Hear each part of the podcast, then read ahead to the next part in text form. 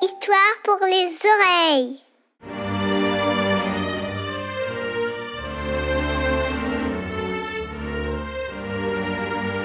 C'est le début de l'hiver.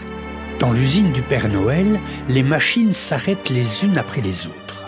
Cela faisait maintenant quelques mois qu'elles tournaient à plein régime, mais tous les stocks sont refaits et les armoires sont pleines à craquer. Bidule, le lutin bricoleur, a bien vérifié qu'il n'y a rien de cassé.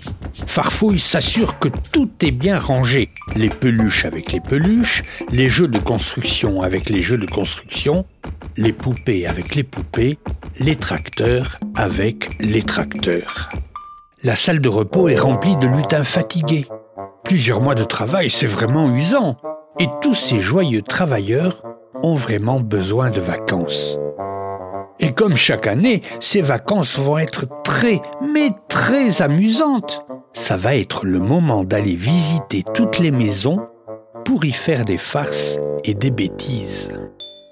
Le Père Noël a envoyé une lettre à tous les enfants, leur disant qu'un lutin allait leur rendre visite, qu'il serait invisible le jour, mais que la nuit, il ferait plein de farces, et qu'il ne faut surtout pas lui faire peur, ni essayer de le voir. Mais comme il va faire un long voyage et qu'il va avoir très froid, il faut lui préparer un endroit très douillet pour dormir. Une boîte à chaussures avec une petite serviette de toilette, ça ira très bien. Avec un biscuit et un verre de lait parce qu'il aura très faim et très soif. Un matin de décembre, tous les lutins partent s'installer dans les maisons pour voir si les enfants sont sages, mais surtout pour faire des bêtises toute la nuit. Il n'y a que Gribouille qui reste. Elle est chargée de lire tout le courrier du Père Noël et d'y répondre. Ça fait un sacré travail.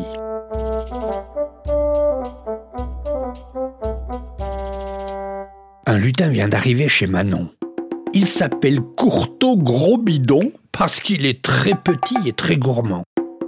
Il aime bien voler entre les casseroles et manger ce qu'il y a au fond. Mmh, de la compote de pommes, vite, vite, vite. Il faut que je finisse avant le lever du jour.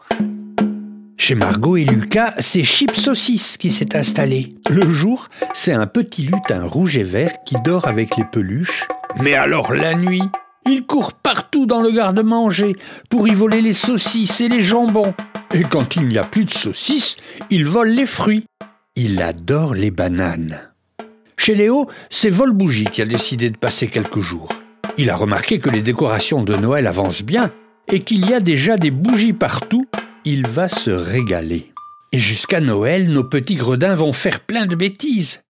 Mais dans la maison, personne ne trouve ces petits trublions qui mangent les bananes et les bougies. Ils sont là, tout le temps, regardant les enfants faire le sapin et jouer avec les guirlandes la nuit. Quelques jours avant Noël, tous les lutins se retrouvent à la gare des lutins pour rentrer chez le Père Noël.